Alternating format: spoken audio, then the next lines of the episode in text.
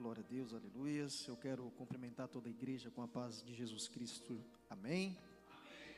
Também quero cumprimentar os nossos irmãos internautas que nos acompanham agora, neste momento, ao vivo, através do nosso canal Rede Semear Vila Franca de Xira e também do nosso Facebook Rede Semear ADEF. Que Deus possa abençoar a vida, a casa, a família de cada um. Nós estamos aqui na terça-feira, hoje culto de ensinamento da palavra de Deus, como já foi dito aqui, é uma continua, continuação da nossa EBT que se realizou aqui no último sábado e o nosso pastor João Paulo ministrou aqui a aula de número 3 e hoje a, é a parte B que vamos ministrar no nome de Jesus. Amém? amém? Ou não amém? Vou usar, tá, Wagner? Então, temos aqui, vamos começar aqui a nossa aula. Olha aí, já está até aí, ó. Meu Deus, é forte, viu? Esse pessoal não brinca. Aula de número 3. Temos aí o tema do ano. Você pode repetir comigo o tema do ano em uma só voz? Vamos lá. Um, dois, três. Adoração, santidade e serviço. E hoje estaremos estudando os ministros do culto levítico, parte B, parte B. E já para nossa nosso entendimento, os ministros do culto levítico fala sobre culto levítico e às vezes nós perguntamos por que culto levítico? Tem este nome característico exatamente porque quem administrava o culto eram os levitas. Então, os ministros do culto levítico, porque eram os levitas que administravam o culto levítico. E os ministros, porque os ministros do culto? Temos a entender que ministro é algo, é alguém ou algo muito importante, né, que não está ao nosso alcance. Mas ministro traduzido a palavra no grego significa serviço. Ou seja, os ministros do culto levítico estavam a serviço de alguém. Um ministro está a serviço de alguém. Então nós vemos já logo no título desta lição que os ministros do culto levítico eles estão estavam, estão a serviço de Deus. Amém? Então, ali a nossa lição de número 3 por completa, que vamos estudar hoje, a parte B, os ministros do culto levítico. Leitura bíblica em classe. Já foi lida aqui pelo nosso diácono Gabriel Ferreira. Nós não iremos fazer a leitura da leitura bíblica em classe, porque já foi lida, mas se você quiser anotar, se encontra no livro de Levítico, capítulo 8, a partir do versículo 1 ao 13. Também aí o texto áureo, que já foi muito bem aqui explanado, explicado pelo nosso dirigente de culto, mas vale ressaltar aqui a importância do texto áureo, que está dizendo assim: Toma os levitas em lugar de todo primogênito entre os filhos de Israel, e os animais dos levitas em lugar dos seus animais, porquanto os levitas serão meus, eu sou o Senhor. Está lá em Números 3, 45. E também a nossa verdade prática, que acaba sendo a verdade prática da parte A e da parte B, está ali. O chamamento divino exige de cada um de nós amor, excelência e dedicação integral ao Senhor da seara. Também não vou mais me deter nesse assunto, pois aqui já houve uma explanação boa, até mesmo do nosso dirigente, trouxe aqui uma palavra boa, substancial para as nossas vidas. E o nosso ponto central, o chamamento divino exige separação, excelência e dedicação integral então nós podemos já observar no ponto central que vai tratar de três coisas fundamentais para as nossas vidas, o que é a separação, a excelência e dedicação integral.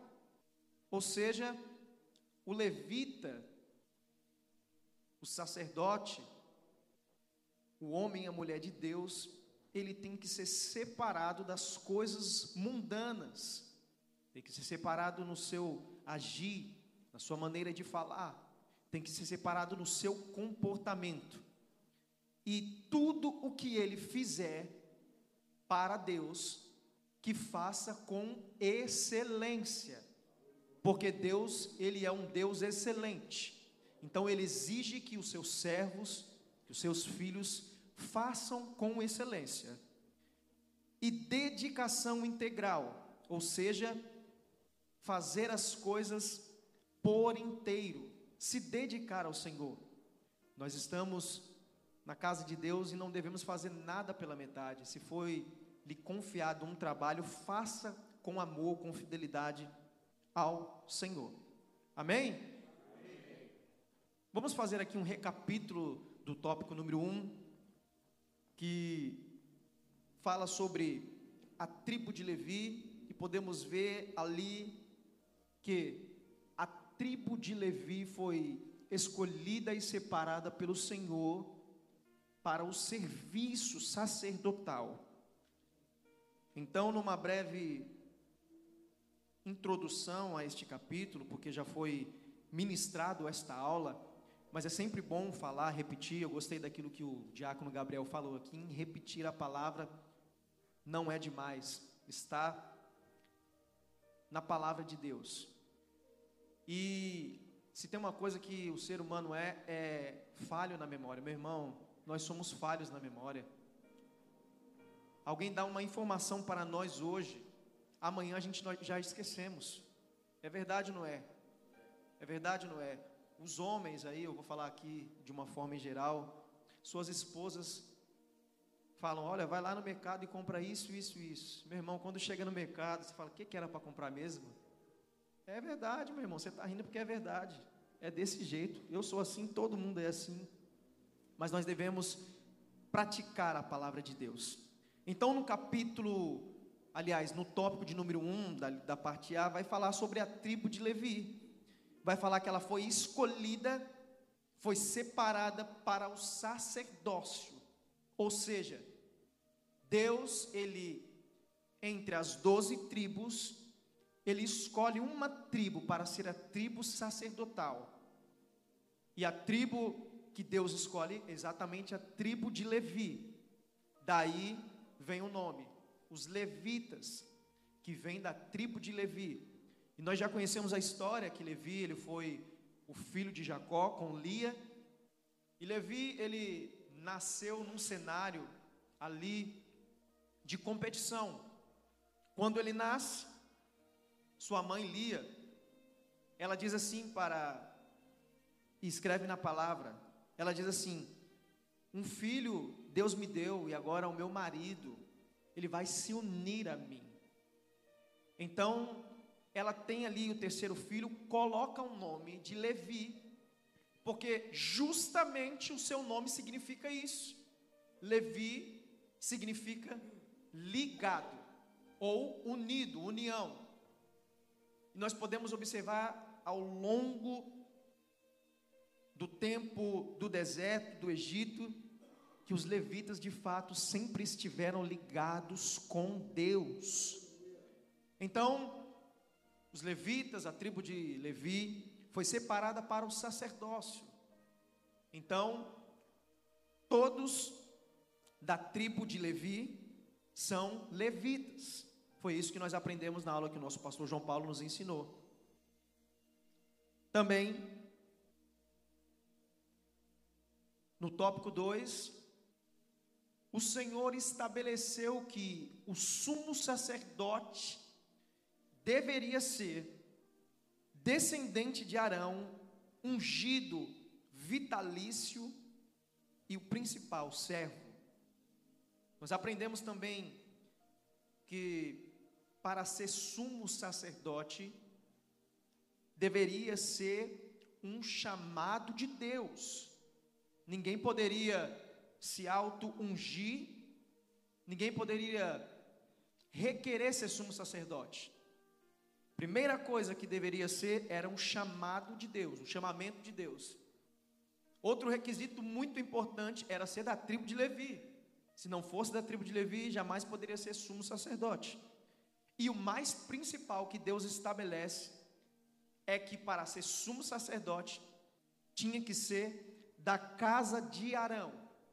Ou seja, Arão, ele vai ser ali o primeiro sumo sacerdote da história, ali com o povo no deserto. E somente ali os seus descendentes poderiam ser também sumo sacerdote. Vemos também que Arão tinha filhos e provavelmente depois que ele morresse, quem assumiria o cargo era ele, os filhos. Vemos aí também na lição que o cargo era vitalício. Que significa isso? Vitalício significava uma vida inteira. Ninguém poderia tirar ele do cargo. Ninguém poderia falar, ah, eu não estou gostando do sumo sacerdote Arão. Por quê? Porque ele não está fazendo da maneira que eu gosto. Eu não estou gostando da maneira que o sumo sacerdote Arão está fazendo as coisas, porque eu não vou com a cara dele. Não. Não existia essa possibilidade. Tinha que aguentar até Arão morrer. E eu vou te dizer uma coisa: ele viveu e não foi pouco, não, viu? Viveu foi muito. Então, o cargo era vitalício e só poderia substituir, no caso, a sua morte. Fizemos esse recapítulo rápido para podermos entrar aqui na lição. Ponto 3. Agora sim vamos entrar na nossa lição de hoje para entendermos um pouco. Para você que está, quem sabe, acompanhando do Facebook ou do YouTube, para você ter uma noção melhor desta lição, eu te convido a você assistir a lição da parte A que o pastor João Paulo ministrou sobre os ministros do culto, parte A. Essa é a parte B, nós estaremos detendo apenas na parte B. Então vamos lá.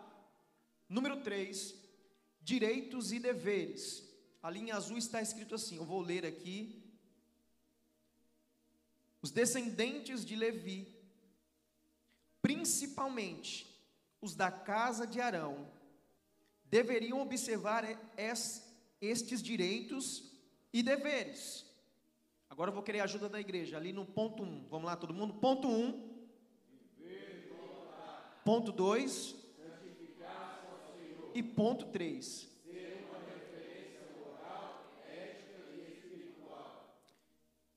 Então nós podemos aí observar que os descendentes de Levi, e principalmente, aqui enfatiza, principalmente, os da casa de Arão, deveriam observar os seus direitos e os seus deveres. Vemos então que eles tinham direitos, mas também tinha deveres. Qual era o direito? Viver do altar santificar-se ao Senhor, ser uma referência moral, ética e espiritual, e é a partir daí que nós vamos entrar na lição. Ponto 1: um, viver do altar. Já que os sacerdotes dedicavam-se ao ministério do altar, desse mesmo altar deveriam viver este versículo se encontra em Levítico, capítulo 7, versículo 35. Portanto, não tinham eles direito a qualquer herança territorial entre os seus irmãos, porque a sua herança e porção era o Senhor.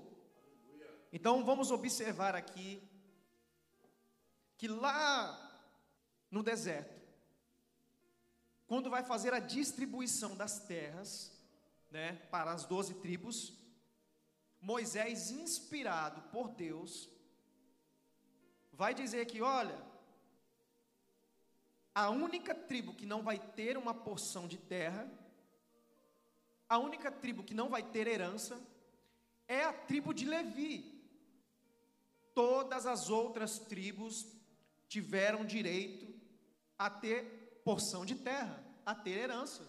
Ali naquela figura podemos ali imaginar, observar ali das doze tribos, que elas tiveram as suas terras, a sua herança.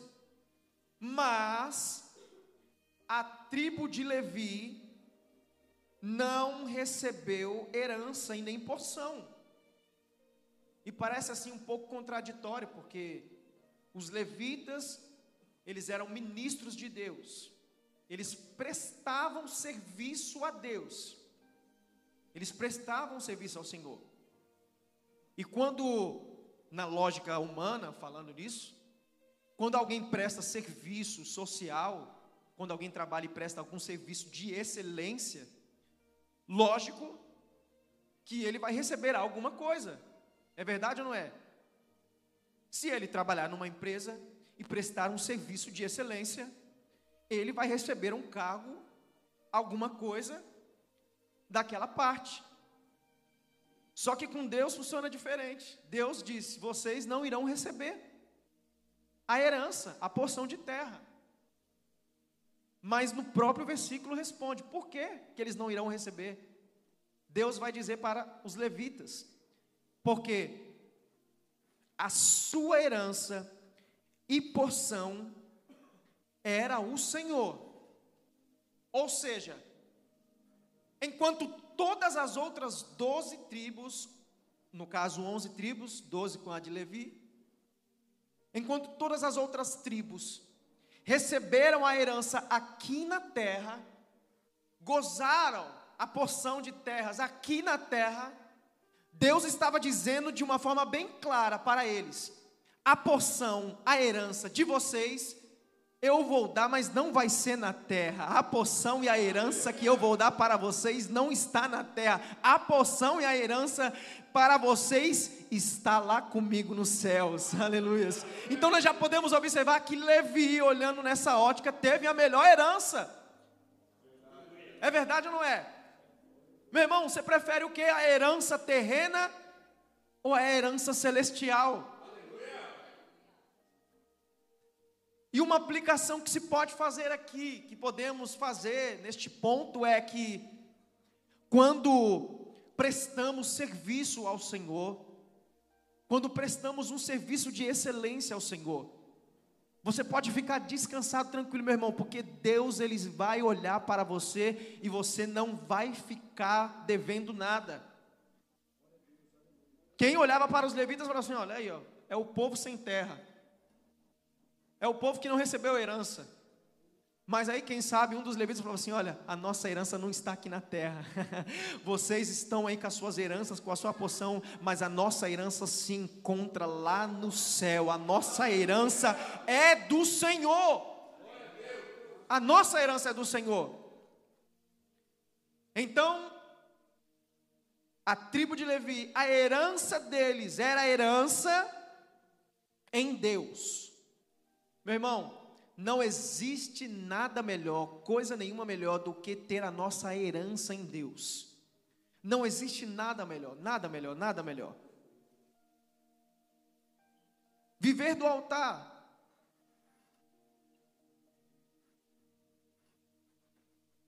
Moisés, porém, divinamente instruído,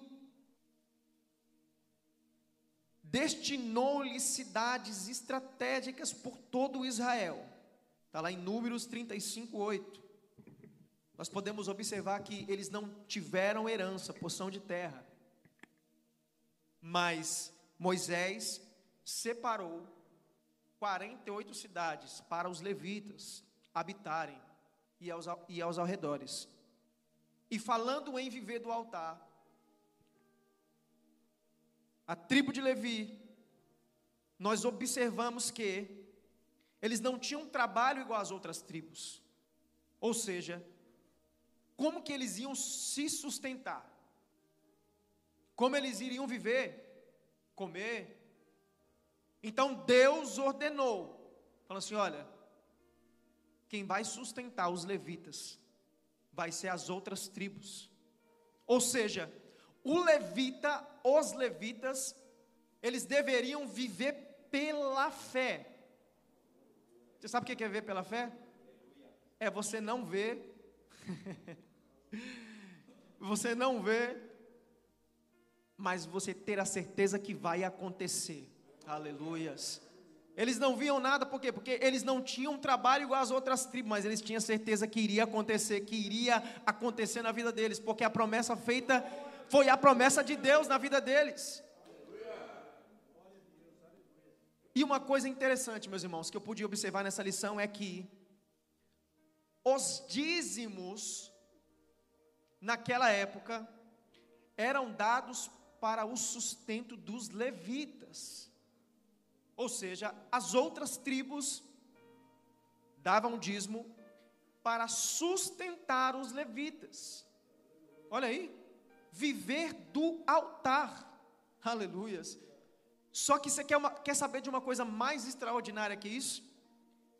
É que os levitas, eles não tinham este trabalho igual as outras tribos, como já foi falado, porque o trabalho deles era servir ao Senhor em tempo integral, com amor, com dedicação. Só que quando eles recebiam esse dízimo, eles davam o dízimo do dízimo. Meu Deus, você não dá um glória. Meu irmão, você sabe o que é dar o dízimo do dízimo? Você sabe o que é dar o dízimo do dízimo? É você reconhecer, Senhor, o dízimo do dízimo, isso que eu estou lhe devolvendo, que já foi entregue, é fruto da tua provisão, aleluias, porque somente um Deus de provisão que podia prover o dízimo para os levitas, somente um Deus de provisão é que poderia fazer isso na vida dos levitas. Então, a aplicação para este ponto é que Deus, quando separou os levitas, aleluias, Ele quis dizer assim: meus filhos, vocês vão viver para o meu serviço, para a minha obra, mas nada vai faltar na casa, na mesa, na dispensa de vocês, porque sou eu, Deus, que vou cuidar de cada um de vocês, aleluias. Então, quem cuidava dos levitas não eram as outras tribos, mas era o próprio Deus, aleluias. Os levitas eram cuidados, guardados por Deus. Meu irmão, eles davam dízimo do dízimo. Que coisa hum, tremenda. É uma coisa tremenda. Então Moisés ali distribuiu 48 cidades para que eles pudessem viver. Viver, viver do altar. Viver do altar, meu irmão, não é fácil. Viver do altar exige fé. Não é todo mundo que está preparado para viver do altar. Às vezes quem sabe as outras tribos criticavam muito, falavam assim: oh, esse povo aí não quer trabalhar, não quer fazer nada. Mas aí eles olhavam e falavam assim: não, não, nós queremos é, fazer, prestar um serviço para Deus e sabemos que Ele que vai cuidar de nós, porque quem chamou não foi, não foi Moisés, quem chamou não foi Arão, quem chamou foi Ele, foi Deus. Meu irmão, quem chamou os levitas foi Deus que separou. Então eles viviam do altar. Amém? Vamos lá. Santificar-se ao Senhor, ponto 2.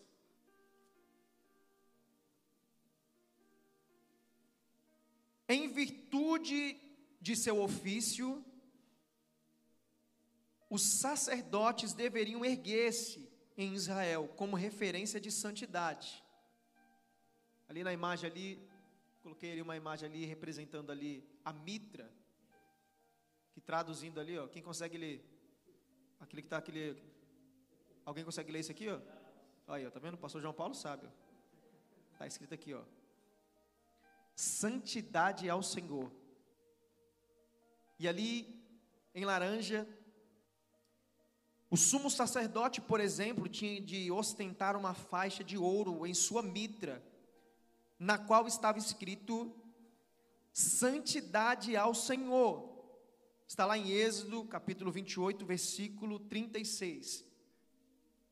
Então, quando Deus ele chama o sumo sacerdote, Deus também dá uma série de instruções para Moisés acerca ali, ó, das vestimentas do sacerdote, como ele deveria vestir.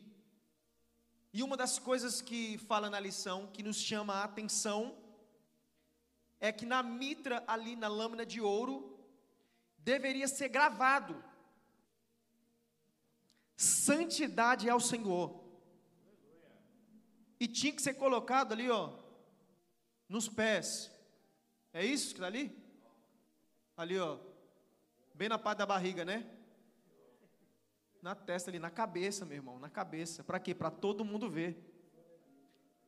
O sumo sacerdote deveria ostentar aquilo ali, ó. Carregar tudo aquele, aquele equipamento. Ali, ó.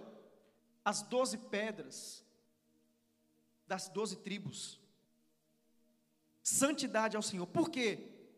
Porque toda vez que o sumo sacerdote fosse oferecer um sacrifício, e já foi falado aqui pelo nosso pastor presidente, quando ele fosse lavar as mãos na bacia com água, ele via que estava escrito ali naquela mitra, na lâmina de ouro, aquilo refletia, estava escrito santidade ao Senhor. Então ele tinha que se purificar cada vez mais.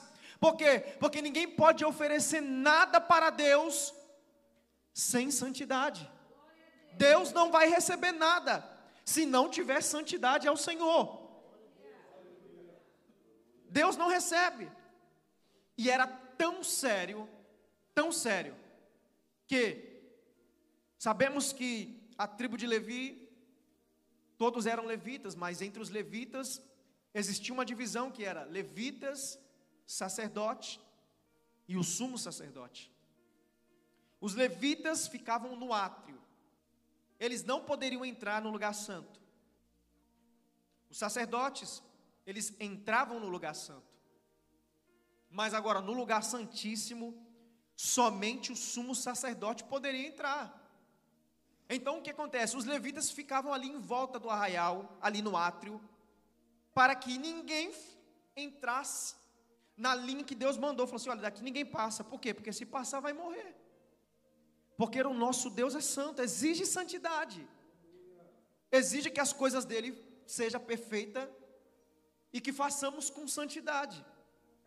E todos que olhavam para o sumo sacerdote, olha a referência do sumo sacerdote, as roupas, as vestes, os detalhes que Deus mandou Moisés fazer. Todos que olhavam para o sumo sacerdote tinham que olhar na cabeça do sumo sacerdote. É verdade ou não é? Quando nós olhamos alguma pessoa, quando nós vamos cumprimentar alguém, ninguém olha para pé. Ninguém olha para pé. Ninguém olha para mão. Quando nós vamos cumprimentar alguém, nós olhamos na face. Aleluia. E quando eles iam ver, quando o sumo sacerdote passava, Lá estava santidade ao Senhor. Aonde o sumo sacerdote passava, estava escrito santidade ao Senhor. Se o sumo sacerdote passasse em um lugar onde eles não estavam fazendo reverência a Deus, passava lá o sumo sacerdote. Aí eles olhavam e falavam assim: Olha, santidade ao Senhor. Temos que ser santos. Temos que fazer as coisas em santidade ao Senhor. Por quê? Você já vai ver agora aqui no próximo tópico.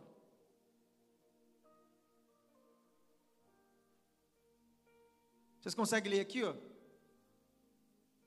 Vamos lá no 3? Então, 1, 2, 3. Caso.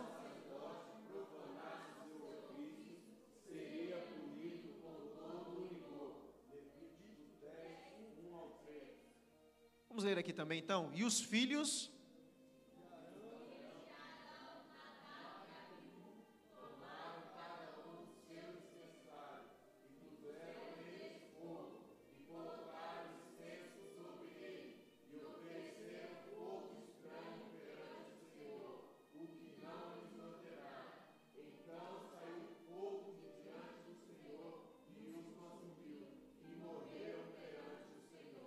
Meu Deus do céu. Então era necessário ter um maior nível de santidade, um maior nível de reverência a Deus. Por quê? Porque, meu irmão, Uma coisa é você brincar com um pastor, uma coisa é você brincar, brincar com um evangelista. Uma coisa é você brincar com o irmão, com a irmã, mas outra coisa é você brincar com, a, com o próprio Deus, com as coisas de Deus. Não vai dar boa coisa. Não vai acontecer boa coisa. E nós podemos observar aqui neste episódio que os filhos de Arão foram oferecer ali um incensário e puseram neles fogo e colocaram incenso sobre eles. Só que a palavra de Deus diz que aquilo que eles foram fazer era fogo estranho. E o que aconteceu? Vocês já sabem o que aconteceu. Deus consumiu. O fogo de Deus consumiu. Por quê? Porque eles foram apresentar fogo estranho. E aqui também podemos fazer uma aplicação de que, com as coisas de Deus, nós não devemos brincar, principalmente com o altar de Deus, nós não devemos brincar. Nós vemos em diversos lugares que muitos são aqueles que não têm compromisso com a palavra de Deus, aqueles que fazem as coisas relaxadamente. Nós vemos o que aconteceu com os filhos de Arão. Foram apresentar um fogo, só que era, não era fogo, aquele fogo, aquele fogo de Deus, era um fogo estranho. Então, o que nós podemos dizer sobre esta lição, este ponto, é que tudo o que nós fomos fazer para Deus, façamos em santidade a Deus. Porque se eles tivessem feito em santidade a Deus, eles não teriam sido consumidos. Será que nós, aplicação para nós, para a igreja, para mim, para todos, o que que nós estamos oferecendo no altar do Senhor? Uma pergunta eu faço nessa noite. Se nos dias de hoje fosse esses tempos aqui, você subiria no altar para oferecer um fogo estranho para Deus? Você subiria no altar? Não, né? Então por que que nós subimos no altar para oferecer qualquer coisa para Deus? Nós vemos aí em lugares que às vezes o levita vai cantar e ele fala assim: Eu não ensaiei, não, tá? Mas eu vou cantar para a glória de Deus.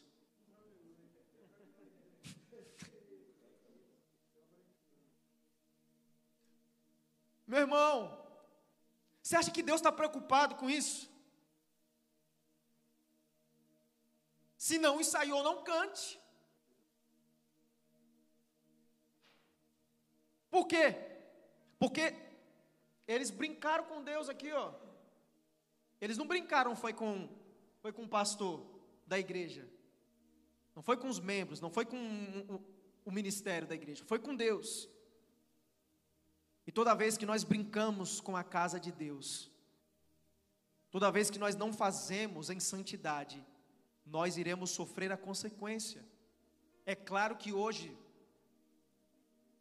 pela graça de Jesus Cristo, nós não somos mais consumidos pelo fogo. Senão não estava aqui ninguém, meu irmão. Estava aqui ninguém. Eu já era o primeiro, vou sumir. Mas pela graça de Jesus Cristo, nós podemos oferecer o sacrifício ao Senhor, pedir perdão e Ele nos perdoa. Então é, não devemos subir de qualquer maneira, fazer as coisas relaxadamente. E quando eu falo as coisas de Deus, engloba tudo. Meu irmão, no seu trabalho, você vai, vai trabalhar, faça para Deus. Já fomos ensinados. Você vai para a escola, vai estudar, estude, dê exemplo. Não faça nada relaxado. Na casa de Deus a mesma coisa. Você vai cantar no ministério de louvor, ensaie, aprenda. Faça as coisas para Deus, porque Deus ele se agrada quando nós fazemos com excelência. Porque você pode reparar, meu irmão, quando nós fazemos com excelência, aleluias, o fogo de Deus ele não nos consome, mas o fogo de Deus ele alastra no meio da sua igreja e nós podemos sentir a presença de Deus através da excelência de Deus. Então, não devemos oferecer sacrifício. Aliás, não devemos oferecer fogo estranho para Deus. Então, aí, no ponto 2 dos direitos e deveres, santificar-se ao Senhor. Nós vimos aí que não devemos oferecer sacrifício de fogo estranho para Deus. Vamos lá. Ponto 3. Tornar-se uma referência espiritual e moral.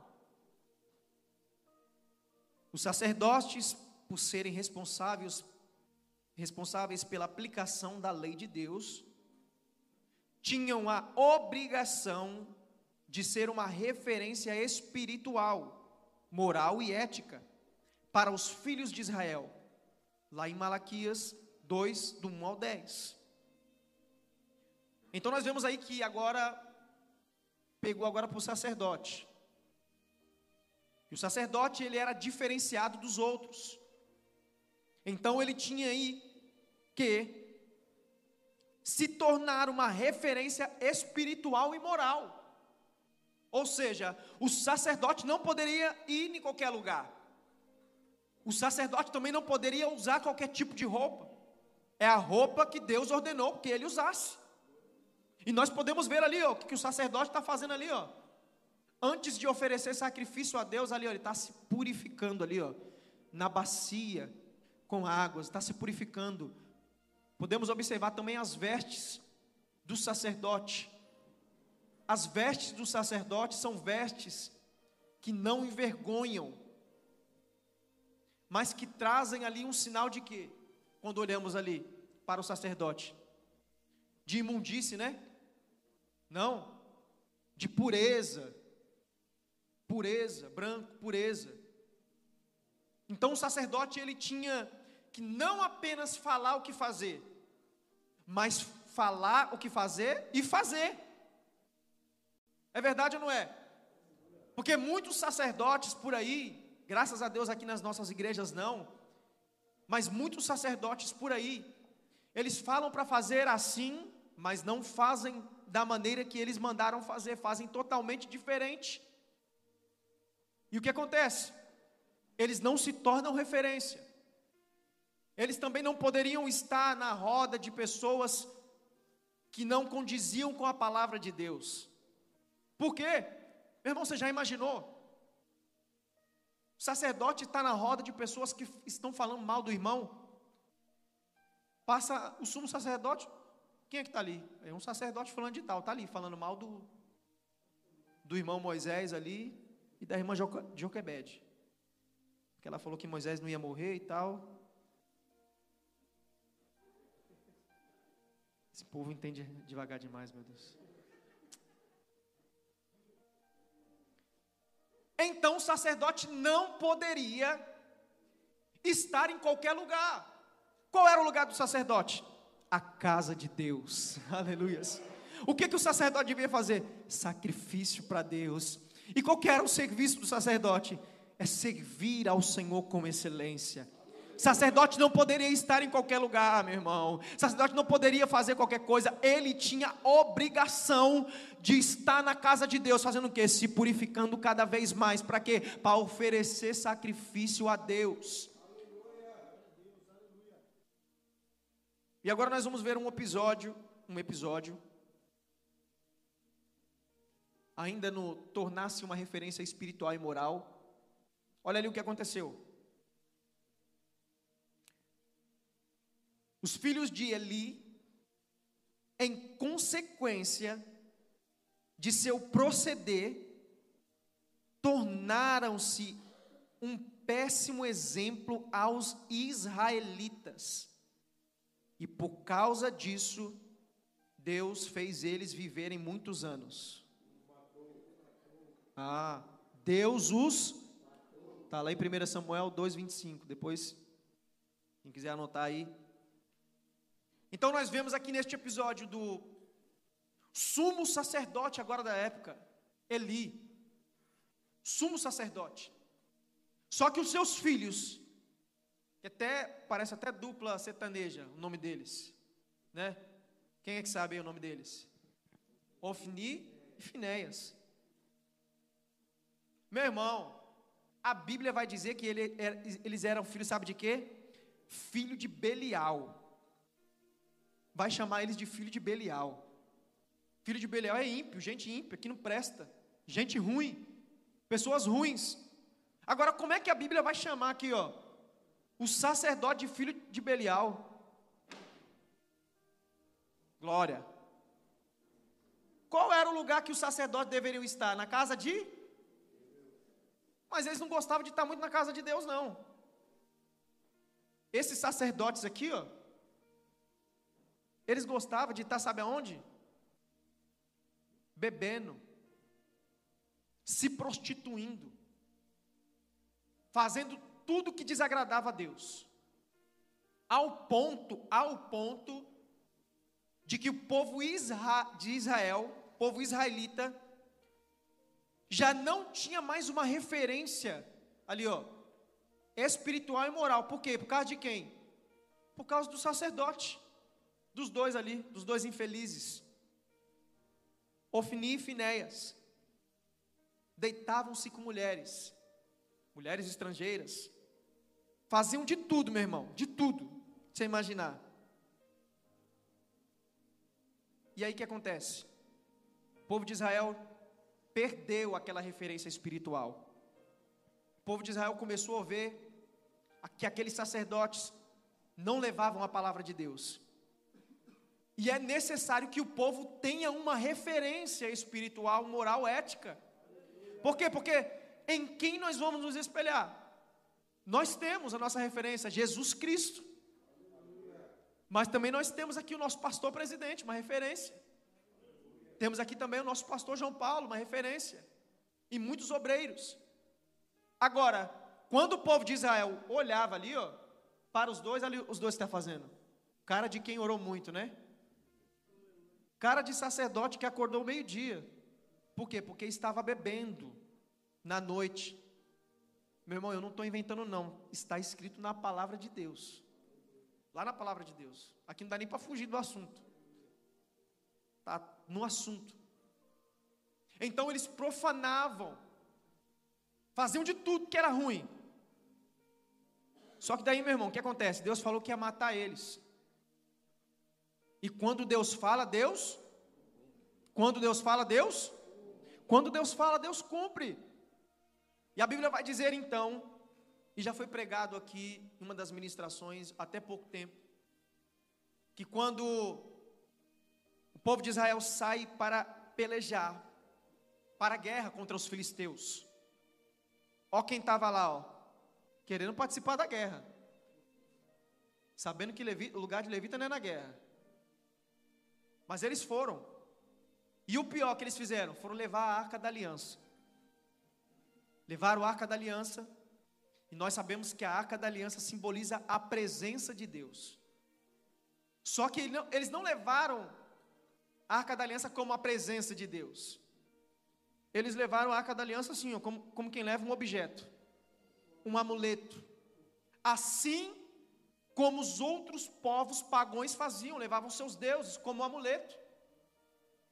Meu irmão, você quer carregar a presença de Deus, tem que fazer com excelência.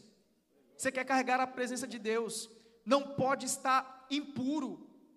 Queremos carregar a presença de Deus, é necessário nós nos santificarmos cada vez mais. Porque nós não conseguimos carregar a presença de Deus sem santificar.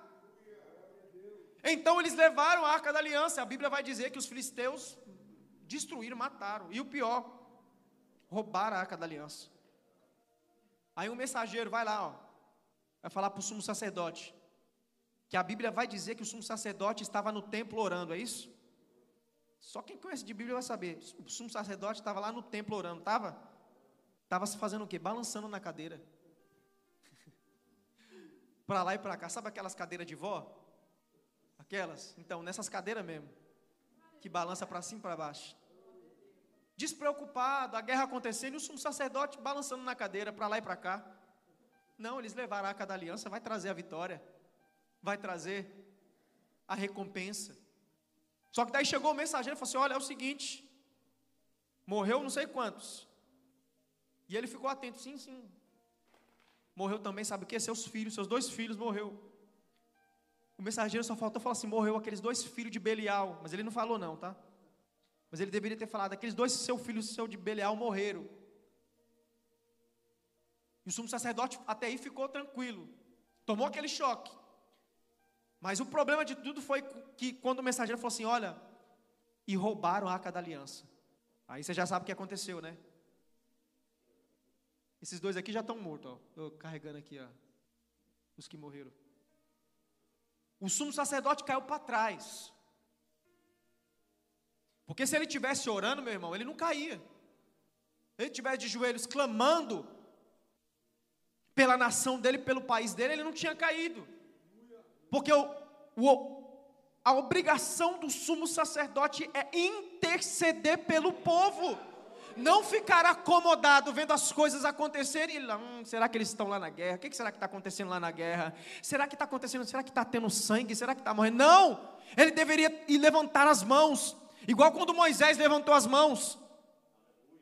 Quando Josué estava na batalha, aí daqui a pouco, ai, vou cansar aqui, ó, Arão, vai embora, levanta as mãos. Ele cai para trás, o sumo sacerdote, e a gente já conhece a história, ele quebra o pescoço e morre. E aqui nós fazemos uma aplicação nessa lição. Sabe qual é? Meu irmão, muitas são as pessoas que têm deixado o inimigo roubar a presença de Deus deles. Muitas são as pessoas. Porque quando o inimigo rouba a presença de Deus, ele rouba a alegria, ele rouba a vontade de frequentar os cultos, ele rouba tudo a pessoa não tem força, não tem ânimo, não tem coragem. Mas uma coisa eu quero dizer para você nessa noite: não podemos deixar o inimigo roubar a presença de Deus. É necessário nós nos purificarmos, estarmos atentos para não acontecer isso aqui, ó. O inimigo foi e roubou a presença de Deus dele, deles acarretou uma série de problemas para o povo de Israel. Por quê? Porque a presença de Deus foi roubada. Mas nós que estamos aqui, eu tenho certeza que o inimigo não vai roubar a presença de Deus de nós, porque nós estamos neste culto de ensino. E se tem uma coisa que Deus nos faz é ensinar através da Sua palavra. Meu irmão, não deixe o inimigo roubar a presença de Deus de você. Não deixe. Não deixe. Todos aqui trabalhamos e sabemos da dificuldade que é morar fora do nosso país, trabalhar por turnos, trabalhar em diversas áreas. Nós sabemos exatamente da dificuldade que é, meu irmão. A nossa vontade agora está o quê? Assistindo igual o mundo está aí, ó, sentado no sofá com a coberta, com o aquecedor. É, meu filho, sobrou até para você que não veio. É. Joga essa coberta para cima da glória. Tira uma selfie e posta lá. A def. Não podemos deixar o inimigo roubar a presença de Deus de nós. A presença de Deus já está com nós. A presença de Deus está dentro de nós. Meu irmão, e eu vou falar uma coisa para você: coisa boa é quando nós estamos na presença de Deus, coisa boa é quando nós fazemos as coisas na presença de Deus, porque quando o homem e a mulher que está na presença de Deus, tudo o que ele fizer, os seus passos serão confirmados, aleluias. Aonde ele colocar a planta dos pés, Deus vai abençoar, a porta que ele bater, Deus vai abrir, por quê? Porque ele está na presença de Deus, e quem está na presença de Deus, vive as melhores coisas que Deus tem para oferecer. Agora, quem não está na presença de Deus, se prepara, porque tem a cadeira do sumo sacerdote te esperando.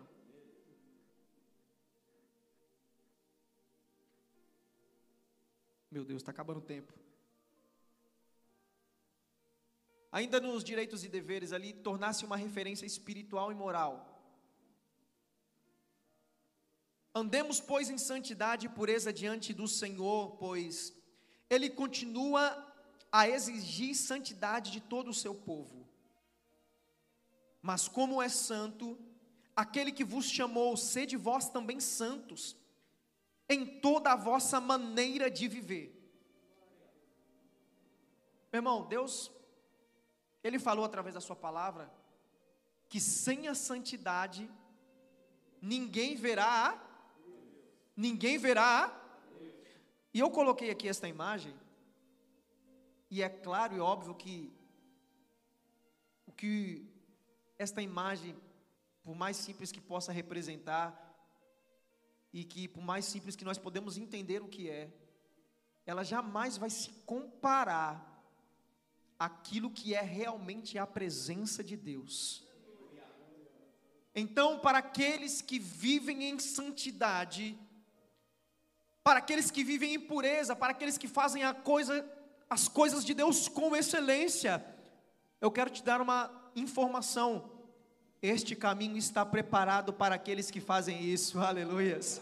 Este caminho aí, dessas escadas que está aí indo em direção aos céus, está preparado para aqueles que fazem a obra do Senhor com dedicação, com santidade, com amor, com fidelidade. É este caminho que Deus preparou para nós. Ali, ó, mas como é santo aquele que vos chamou. Quem chamou foi Deus. Nós podemos ver lá em João capítulo 15, Evangelho de João capítulo 15, que os discípulos estavam ali, perguntando: será que, quem que foi que chamou a gente? Será que fomos nós que nos lançamos aos pés de Jesus? Porque tinha uma dúvida, era normal naquele tempo, aqueles que seguiam os discípulos escolherem um mestre que queriam seguir, era muito normal. Então os discípulos estão dizendo ali no Evangelho de João, capítulo 15: será que quem chamou a gente? Será que não foi a gente que se lançou nos pés dele? Ah, será que não foi Pedro que falou para a gente que era legal? Quando os discípulos estão discutindo aquele assunto, quem aparece? Jesus. Jesus aparece e fala assim: Ei, deixa eu entrar no meio. Não foram vocês que me escolheram, não foram vocês que me escolheram, não, mas fui eu que escolhi a vós. Foi eu que escolhi a cada um de vós. Então aqui podemos ver que quem chamou não foi o homem, mas quem chamou-nos foi Deus. Deus é que nos chamou e nos separou para fazer a obra dele. Para quê? Aquele que vos chamou mas como é santo aquele que vos chamou, sede vós também santo em toda a vossa maneira de viver. O interessante é que lá em Pedro não está dizendo, seja santo apenas na igreja, seja santo apenas na sua casa. Está escrito isso? Está escrito o quê? Em toda a vossa maneira de. E eu creio que você quer viver muitos anos, é ou não é? Olha, só o Rafael respondeu. Eu creio que você quer ver muito, muitos anos. Então sede santo em toda a maneira de viver. Aleluias. Em toda a maneira. Aleluias. Vai vir para a casa do Senhor não vai prestar serviço no altar, vai estar aí, sede santo aí no banco, aleluia. Vai prestar serviço no pilar, sede santo, prestando serviço no pilar. Vai prestar serviço nas câmeras, nos cortes, sede santos, faça com dedicação, porque quem chamou não foi o líder que chamou vocês, não aqui, ou quem chamou. Quem chamou foi aquele que é santo, que é poderoso, que é grandioso, que exige santidade dos teus filhos. Ele é que vos chamou. E este lugar é o que está reservado para nós, meu irmão. Aleluias é o lugar que está reservado para a sua igreja. Vamos lá, próximo. Então, a síntese do tópico 3, finalizando, eram deveres e direitos dos descendentes de Levi. Primeiro, viver do altar. Vimos que os levitas deveriam viver do altar. Santificar-se ao Senhor, santificar-se sempre, quando forem fazer as ofertas, o sacrifício, e ser uma referência moral, ética e espiritual, para que para que o povo tenha a quem olhar, para que o povo não se desmoreça. Ser uma referência moral, ética e espiritual. Já estamos encerrando aqui na conclusão.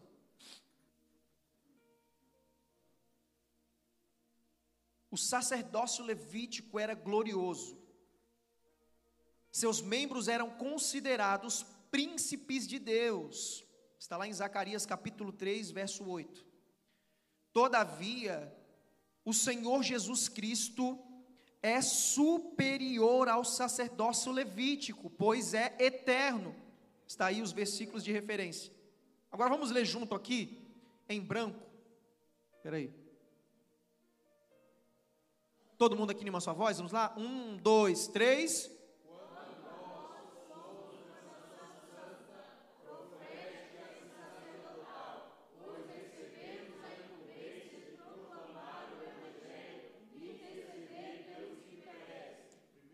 Pedro 2:9. Então, para concluir, nós podemos ver que o sacerdócio de Jesus é superior ao sacerdócio levítico. Como assim? Nós vemos que no sacerdócio levítico, apenas uma vez no ano, que o sacerdote, o sumo sacerdote, entrava no Santo dos Santos para oferecer ali a oferta de sacrifício de expiação do pecado do povo. Quantas vezes que ele entrava no ano? Uma vez. Uma vez ele entrava no ano. Então, ali se dividia o tabernáculo, átrio, lugar santo. Os sacerdotes ficavam no lugar santo. E entre o lugar santo e o lugar santíssimo, a Bíblia vai dizer que existia um véu. Um véu. E passando para o lugar santíssimo, depois do véu, tinha a arca da aliança. Por quê? Porque ali representava a presença de Deus e somente o sumo sacerdote poderia entrar. Então, Jesus na cruz, podemos ver que o sacerdócio dele é superior, por quê? Porque quando ele está na cruz, o seu sangue, aleluias, quando esvazia, ele está oferecendo expiação aos nossos pecados, aleluia, ao pecado da humanidade, ao pecado do povo. E naquele momento de morte de Jesus, ele olha para os céus e diz assim: Pai, está consumado, a ti entrego meu espírito. E naquele momento a Bíblia fala que o véu do templo do lugar santo e santíssimo, o véu do templo, aquele véu que não poderia ser tocado, aquele véu que não poderia ser tocado por mãos humanas. A Bíblia diz que o véu do templo se rasgou de alto a baixo, de alto a baixo, de alto a baixo. Meu irmão, quando aquele véu de alto a baixo se rasga, você sabe o que, que quer dizer nas nossas vidas? Quer dizer assim que eu e você, aleluias, através do sacrifício de Jesus agora, nós não o pastor é o sacerdote, mas nós, como igreja, cada um de nós somos os sacerdotes de Deus, aleluias. Assim como está escrito aqui em 1 Pedro, capítulo 2, versículo 9, olha só: quanto a nós, somos uma nação santa, profética e sacerdotal, pois recebemos a incumbência de proclamar o evangelho e interceder pelos que perecem.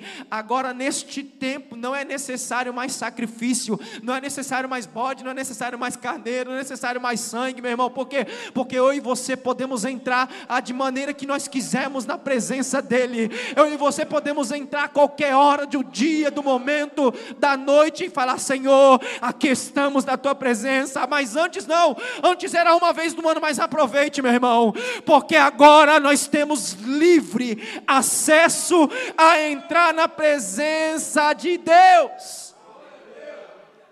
Agora nós é que somos sacerdotes de Deus.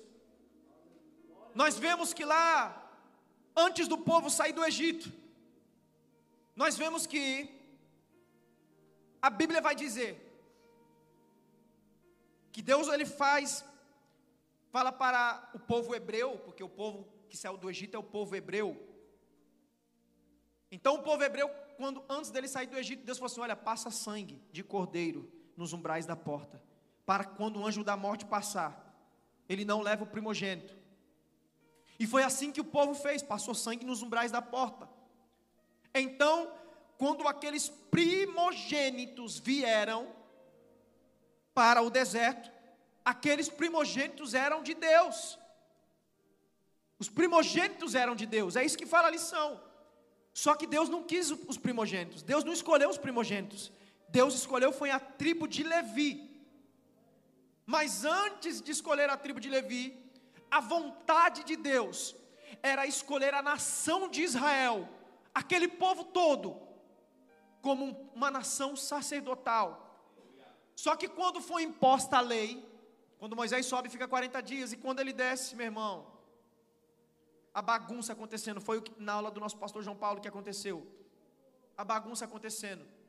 Então ali, Deus substitui. Os levitas agora, eles são substituídos. Ou seja, a nação de Israel é substituída pelos levitas. Eles agora eram a tribo sacerdotal. Somente eles tinham acesso ao tabernáculo. Somente eles poderiam entrar no lugar santo, no lugar santíssimo, somente eles. Mas nós aprendemos hoje aqui nessa lição que através do sacrifício de Jesus, nós podemos entrar de maneira, em tempo, em fora de tempo, na presença do Senhor, porque agora não é só mais um, somos todos sacerdotes de Deus, aleluia e que possamos, meus irmãos, entrar na presença do Senhor Jesus Cristo todos os dias. Não vamos esperar o culto acontecer para entrar na presença dEle. Não vamos esperar o, o momento do louvor acontecer para entrar na presença dEle. Não vamos esperar o pastor pregar para entrar na presença dEle. Não, não, não. Entra na presença dEle na sua casa, no seu quarto. Entra na presença dEle na hora da palavra, na hora do louvor, meu irmão. Porque quanto mais tempo você passar na presença dEle, meu irmão, mais tempo você vai ser abençoado no nome de Jesus. Amém? Então nós concluímos aqui essa lição de número 3, os ministros do culto levítico.